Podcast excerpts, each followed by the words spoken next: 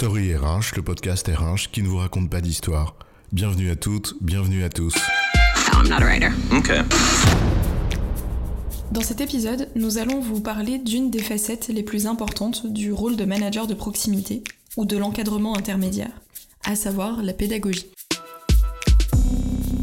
Alors on veut nous remplacer le manager de proximité par des leaders inspirants, d'autres appellent de leur vœu des managers augmentés, on y invite de l'intelligence artificielle ou du design thinking ou je ne sais quelle réunion debout ou en marchant. Sérieusement, sommes-nous bien raisonnables On peut se le demander, oui, en effet. D'autant qu'on a peut-être plus que jamais besoin de ce management intermédiaire, qu'on qualifie parfois de courroie de transmission. Transmettre ou faire acte de pédagogie. Mais de quelle pédagogie s'agit-il?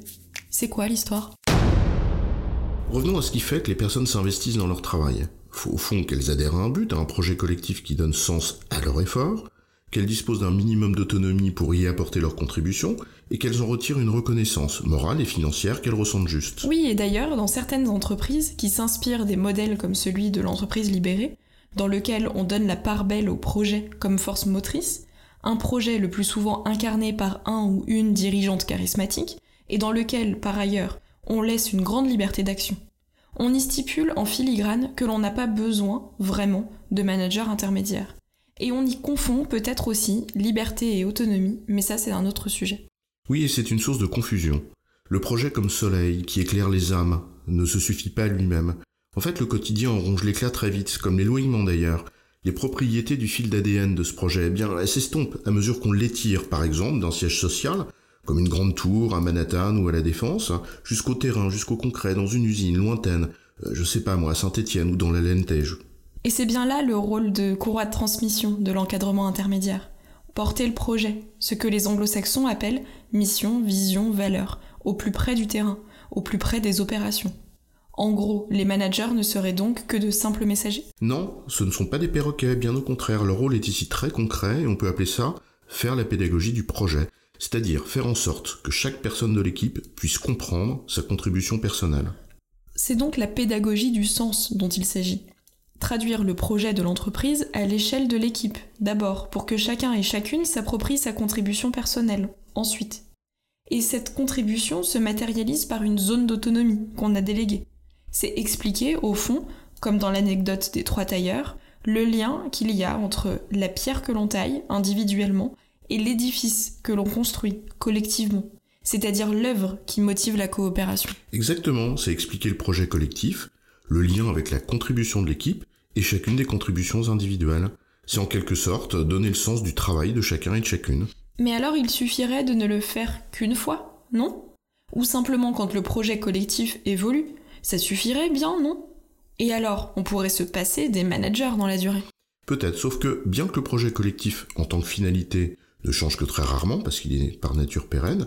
Les conditions de sa réussite changent régulièrement. Il faut bien prendre des décisions pour s'adapter au fil de l'eau en fonction des contraintes, des difficultés ou même des opportunités qui ne manquent pas de survenir. Et là, le manager a aussi un rôle de pédagogie tout à fait essentiel à jouer. En l'occurrence, expliquer le sens des orientations et des décisions qui sont prises que ce soit à l'année, au mois, à la semaine ou même parfois à très très court terme. Là encore, les gens ne sont pas idiots. Ils comprennent même qu'on puisse se tromper. Encore faut-il, pour cela, qu'ils puissent mesurer pourquoi on s'est trompé et pourquoi la situation exige de changer son fusil d'épaule. Non seulement les gens peuvent comprendre qu'on se trompe, mais ils ne comprendraient surtout pas qu'on ne change pas quand la situation l'exige. Au fond, ce qui importe à une grande majorité de personnes pour préserver le bien commun que représente l'entreprise et, son projet, bah, c'est de voir que les décisions qui sont prises, même si elles doivent changer, s'inscrivent précisément dans l'intérêt de ce bien commun et pas euh, pour satisfaire la carrière d'une personne qui brigue un haut poste dans l'administration ou qui vise une promo interne ou tout simplement son bonus de fin d'année. Cette pédagogie a donc deux dimensions. Faire en sorte que chaque personne comprenne intimement le sens de sa contribution, là où elle est, et dans la durée, faire la pédagogie des décisions temporelles qui jalonnent la vie de l'entreprise et qui affectent par nature le travail de chacun et chacune. Oui, faire la pédagogie ici et maintenant, hic et nunc, D'abord, toi, ce qui te concerne, ta mission ici, et ce qui se passe là, maintenant. Il n'y a rien de plus récurrent que cela, et il faut bien des managers pour transmettre ça au quotidien. Et cette pédagogie-là n'est pas une affaire d'autorité. D'autant plus que se développe une forme de rejet de la verticalité de l'exercice du pouvoir dans la société civile. Mais c'est un autre sujet. La pédagogie par le sens renvoie aux fondamentaux de la rhétorique pour convaincre. Entre l'éthos, l'argument d'autorité, le pathos, le recours à l'émotion, et le logos, la force du raisonnement, c'est bien le dernier dont il s'agit et qu'on attend d'un manager. C'est peut-être bien cela, tout simplement donner du sens au travail, bien plus que de réenchanter l'entreprise, comme on l'entend ici ou là, et qui repose surtout sur une fibre affective, et qui est par nature très déresponsabilisante. En résumé, les managers intermédiaires jouent un rôle important, parce qu'ils font non seulement la pédagogie du projet de l'entreprise, pour que chaque personne comprenne intimement la contribution qui est la sienne, mais aussi parce qu'ils font la pédagogie des décisions et des orientations qui sont prises pour que chaque personne en comprenne les justes motivations et se les approprie en connaissance de cause. J'ai bon, chef? Oui, tu as bon, mais on ne va pas en faire toute une histoire.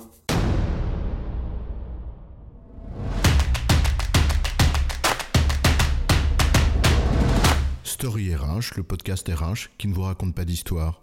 Retrouvez tous les épisodes sur storyrh.fr.